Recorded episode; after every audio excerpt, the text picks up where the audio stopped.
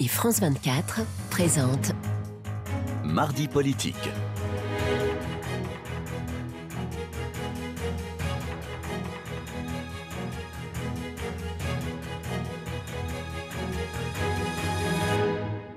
C'est l'heure de mardi politique sur France 24 et RFI. Bonsoir Frédéric Rivière. Bonsoir Rosine, bonsoir à tous.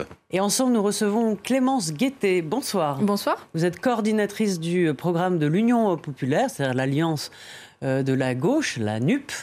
Merci d'avoir accepté donc euh, notre invitation. Merci à vous. Alors, trois policiers ont tiré sur une voiture qui fuyait, un contrôle de police, une passagère est morte. Hier, Jean-Luc Mélenchon a suscité euh, l'émoi, créé l'émoi avec ce tweet.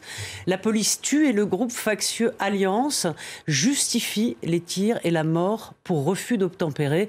La honte, c'est quand? Point d'interrogation. Ces propos sont jugés indignes par la quasi-totalité de la classe politique. Euh, prétendre à être Premier ministre et tenir de tels propos? Oui, je pense que ça a le mérite euh, d'attirer l'attention sur un, un, dysfonctionnement qui est devenu structurel aujourd'hui dans l'emploi, euh, la doctrine euh, d'ordre, les activités de police. Euh, c'est quatre morts en quatre mois sur la base d'un refus euh, d'obtempérer.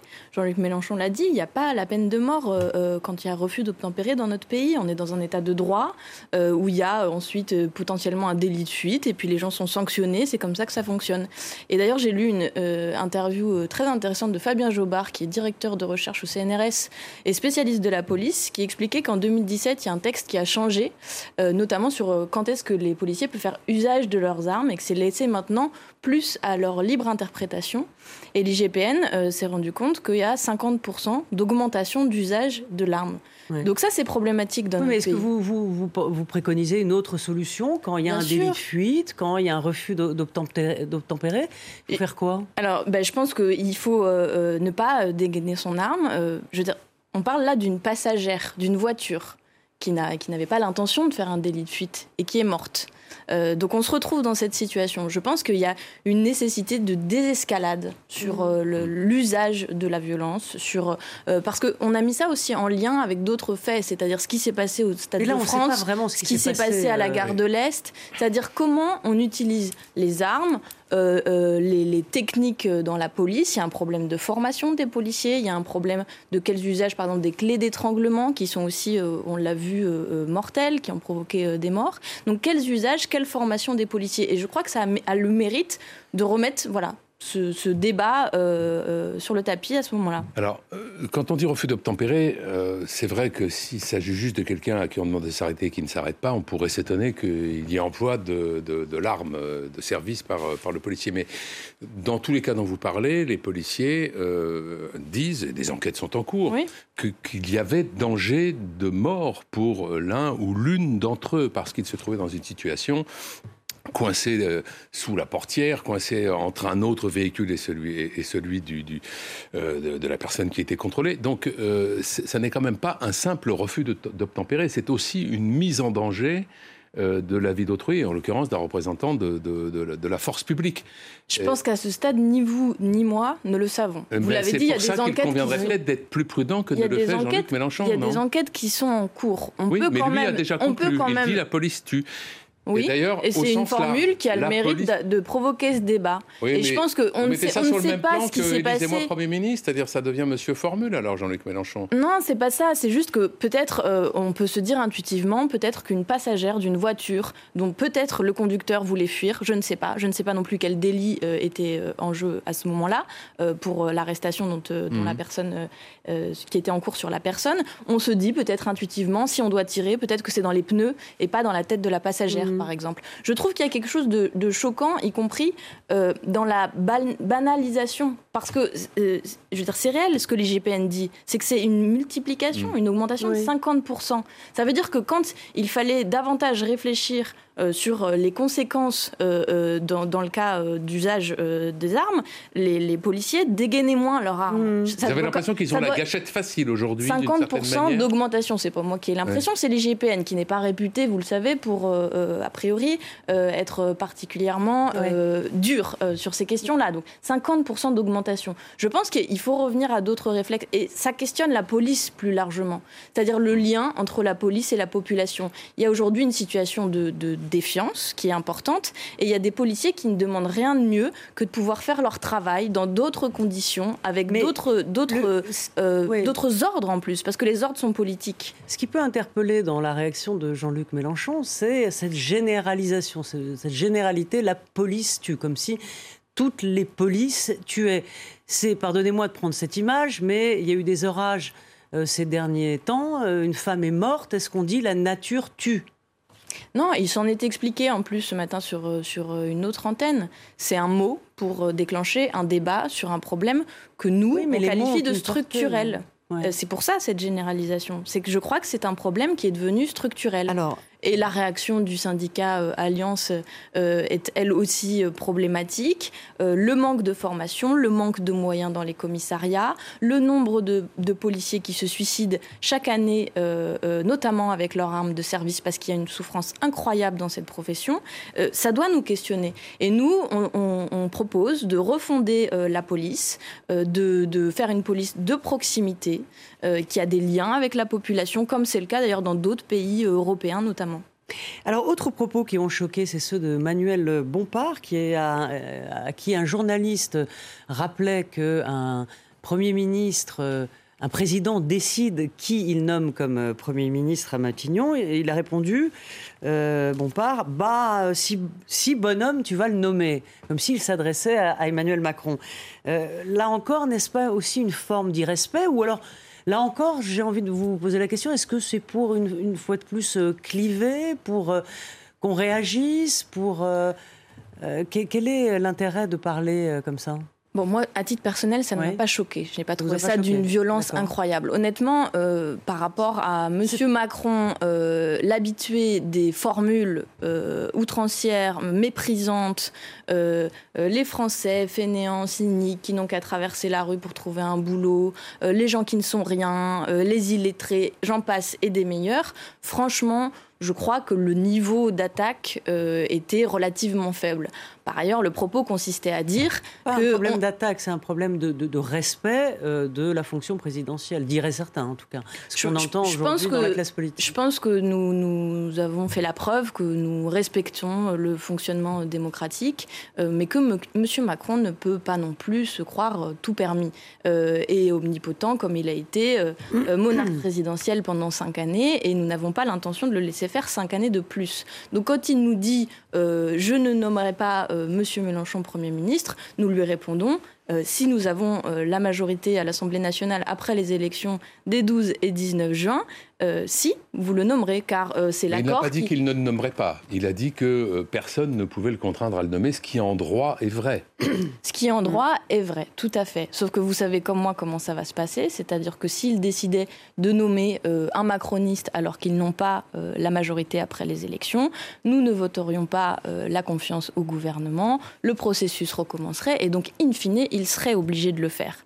Mais s'il décidait de nommer un écologiste ou quelqu'un qui représente une autre formation qui se trouve aujourd'hui dans la NUPES, il décidait de nommer Fabien Roussel. Monsieur Macron n'est pas sans ignorer que nous avons passé un accord au sein de la NUP, donc Nouvelle Union Populaire Écologique et Sociale, qui stipule que, euh, en cas euh, de victoire, ce sera Jean-Luc Mélenchon euh, le Premier ministre. Il y a des raisons politiques à cela. Je veux dire, euh, il a quand même fait 22% des voix en tant que candidat euh, à l'élection présidentielle, quasiment autant que M. Macron. Euh, et donc, nous avons un programme que nous voulons appliquer, et c'est M. Mélenchon qui sera le chef du gouvernement. Ah, c'est un, c'est ce qu'on je peux continuer si vous voulez. Est-ce que vous voyez dans la défaite, par exemple, de, Manuel Valls aux législatives qui étaient, enfin, non pas anticipées, bien sûr, mais qui étaient faites pour les Français de l'étranger, euh, bon, pour la plupart des circonscriptions, la, la, la, République en marche est en tête, mais euh, Manuel Valls, euh, lui, a, perdu, il est éliminé. Est-ce que vous voyez ça comme une bonne augure pour, pour vous, pour, pour la NUP D'ailleurs, on dit NUPES ou NUP C'est un gros débat sur cette question. On va dire NUP. Euh, bien. Euh, il faut juste que les gens retiennent le V de la victoire sur le bulletin de vote le 12 et 19 juin. Euh, la défaite de Manuel Valls, bon, je pense qu'il y a une interprétation qui est possible. C'est quand même quelle option les électeurs de gauche au sens très large, quelle option politique ils ont retenu. Monsieur Valls a été un traître aux idées progressistes depuis des années et donc il s'est fait sanctionner. Qui paye, paye, son image politique Bien sûr, il paye son image politique euh, c'est un échec personnel. C'est un échec, mais honnêtement, sur, les, sur lesquels j'ai pas vraiment envie de m'apesantir. Bon, il a perdu des élections, c'est ainsi. Le fait politique sur les Français de l'étranger, c'est quand même que nous, euh, la nouvelle Union populaire, nous sommes au second tour dans 10 circonscriptions euh, sur 11. Mmh. Et que donc, c'est, je pense, la préfiguration de ce qui va potentiellement se passer euh, le 12 euh, au soir, donc au soir du premier tour dans tout le pays. C'est-à-dire qu'il y aura deux options politiques très largement dans les seconds tours, euh, c'est-à-dire la République en marche, le projet de M. Macron et de Mme Borne, dont ils ont donné déjà des premiers éléments, et puis le nôtre, qui est un projet radicalement différent, qui ambitionne de, redonner de l'air aux Français et aux Françaises. Mmh. Mais vous allez de, de croire vraiment que vous allez gagner ces législatives? Est-ce que vous fanfaronnez pas un peu trop? Je crois pas. Je crois qu'il y a eu une vraie déception euh, pour beaucoup de gens euh, quand, euh, quand il nous a manqué 400 000 voix pour être au second tour de l'élection présidentielle, qu'on avait travaillé à un vrai projet gouvernemental et que là, on a une chance d'y parvenir à nouveau. Et de ne pas.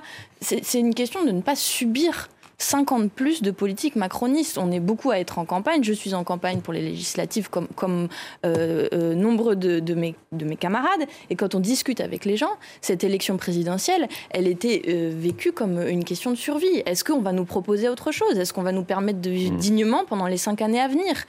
Et donc, on peut remettre, nous, notre projet là en jeu et dire il y a deux options très différentes. Mais pour ça, mobilisez-vous, rendez-vous aux urnes, exprimez-vous. Clémence Guettet, Jean-Luc Mélenchon a beaucoup raillé le délai qui a été euh, nécessaire à Emmanuel Macron pour former le gouvernement. Mm. Euh, et il semble aujourd'hui assez convaincu qu'il sera, euh, dans quelques jours, le nouveau Premier ministre de la France. Est-ce que la constitution du gouvernement a commencé chez vous?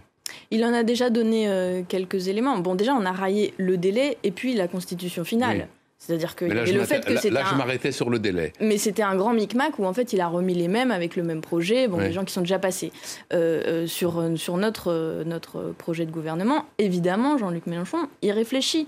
c'est un gouvernement de la NUP, donc il consulte, il en discute, et il l'a dit d'ailleurs il y a quelques jours, pour que tout ça se passe bien, tout ça se passe tranquillement, discrètement, et certainement pas sur un, plateau de télévision. Mais enfin, on est en train d'essayer quand même chez vous de former Bien sûr. le gouvernement qui pourrait être celui de Jean-Luc Mélenchon. Et de, et de réfléchir à quel type de ministère, avec quel type de mission, ce genre de choses. Bien sûr, nous sommes, nous sommes euh, réellement sérieux. Nous avons un programme, 650 euh, euh, mesures avec quatre formations de gauche.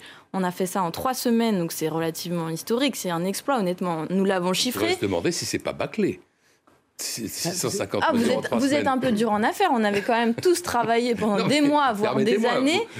Je suis la coordinatrice du programme euh, L'avenir en commun, qui était donc la base de cette euh, négociation euh, entre les forces de gauche.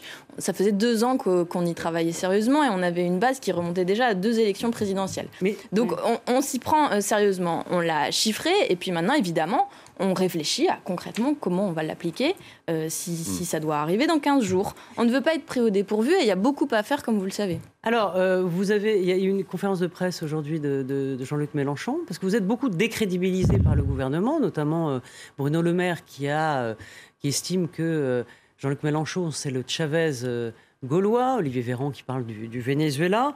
Euh, Alors ça, ces bons mots-là, par contre, ça fait pas de polémique, ça paraît normal à tout le monde. Chavez, Venezuela. Justement, la question que je voulais vous poser, c'est, vous dites notre programme euh, économique est chiffré et il est sérieux, mais vous, vous dites ça à une semaine quand même du, scrutin. Et euh, alors, et vous dites, c'est sérieux, vous dites 250 milliards d'euros seront injectés dans l'économie. Nous aurons 267 milliards de recettes à la sortie du circuit. Alors c'est alors, Non, vous avez, vous avez peut-être pas suivi en détail notre campagne présidentielle, mais ce chiffrage, ça fait plusieurs mois euh, qu'il a été euh, mis sur la table. Et puis là, il a été euh, légèrement revu puisque nous avons maintenant fusionné nos quatre programmes. mais évidemment, les grandes lignes étaient déjà là, puisque l'avenir en commun, notre programme, celui de Jean-Luc Mélenchon pour la présidentielle, est celui qui est central et qui est remis en grande partie aujourd'hui sur la table. Donc ça fait quelques mois, on s'était essayé un exercice. De la conférence de presse d'aujourd'hui. Oui, mais dire on est sérieux, on est crédible. Mais, non, mais, le scrutin est dimanche. Oui, mais sauf que sauf que du coup, on avait fait un exercice de chiffrage, toute une émission en direct pendant trois heures avec des économistes. Il y a plusieurs mois de cela. Donc cette logique économique qui, grosso modo, consiste à dire on a essayé quelque chose, ça fait quelques dizaines d'années maintenant qu'on a essayé le modèle néolibéral, mmh. que ça crée euh, des destructions de services publics. Que mais la question que je vous ai posée sur les 267 milliards de, recettes oui, bah, grosso modo, il y a des cotisations, euh, il y a euh, le, la révolution fiscale, ce qu'on appelle nous la révolution fiscale, c'est-à-dire aller chercher l'argent euh, auprès des grandes entreprises ou des très riches, avec euh, le fait de remettre euh, l'ISF par exemple. Et oui, on arrive à 267 et 250 de dépenses, ce qui, ce qui L'idée, c'est que l'argent public, la dépense publique génère aussi, il y a un effet multiplicateur et puis, qui, génère finalement. et puis la consommation populaire. Euh, ça, c'est un. Mais dans les calculs, il y a des choses qui sont réfutées par des gens qui disent oui, bon, euh, le modèle économique. Bah, ils vont pas nous donner grâce. Non, non, non. C'est bien normal. Entendu, mais par exemple, sur le, ce que Jean-Luc Mélenchon appelle la grande sécu, qui donc euh, réduirait à zéro tout ce qui reste à charge pour les, les mm. dépenses de, de, santé, le Haut Conseil, alors il estime ça, Jean-Luc Mélenchon, à zéro. Euh, ça coûte zéro. Euh, le, Haut Conseil pour l'assurance maladie l'a chiffré, lui, à environ 19 milliards d'euros. Donc euh, il y, a un gap, là, on se dit, mais. Mais, de, la, de, la même façon, si vous voulez, bon, ce sont pour beaucoup ceux qui évaluent notre, notre programme des néolibéraux. Je veux dire, il faut le dire comme ça. C'est-à-dire que euh, euh, nous, qui avons un autre modèle économique qui vise à relancer la consommation populaire, à créer beaucoup d'emplois, à lancer la bifurcation écologique, on est évalué par des gens qui croient, euh, grosso modo, au capitalisme et au vieux modèle. Donc forcément, d'entrée de jeu, ils disent qu'on n'est pas crédible. après, il est vrai qu'on compte faire totalement différemment, mais par exemple, l'Institut Montaigne, sur les chiffrages retraite, a commencé par dire ça va coûter 100 milliards. On leur a envoyé un mail pour leur expliquer comment on chiffrait. Ils ont dit ah ben en fait c'est peut-être 70 milliards et ils vont finir peut-être au bord du scrutin à arriver au bon chiffre. Donc on discute, on a, on, a pris leur modèle, mais eux euh, nous nous évaluent avec un regard merci. néolibéral. Merci, merci, merci. Soirée spéciale élections législatives françaises. Ce dimanche, de 17h30 à 20h TU, toute la rédaction de RFI se mobilise pour vous livrer les résultats et analyses du premier tour des élections législatives françaises avec des spécialistes politiques, des invités et des correspondants en direct des QG de campagne des principaux candidats. Les élections législatives françaises, c'est sur RFI, en partenariat avec France 24, France 2, France 3 et France Inter, avec Ipsos Soprasteria l'épopée des musiques noires. Le festival Jazz sous les pommiers à Coutances, dans le nord-ouest de la France, a une nouvelle fois brillé par son éclectisme et son ouverture d'esprit. Le défi de consacrer l'une des soirées entièrement au blues fut couronné de succès alors que l'audace de cette nuit bleutée aurait pu intimider le public. L'auditoire conquis fut littéralement transporté au cœur des musiques noires. L'épopée des musiques noires, Joe Farmer. Tout à l'heure, à partir de 16h30 TU. RFI témoin d'actu.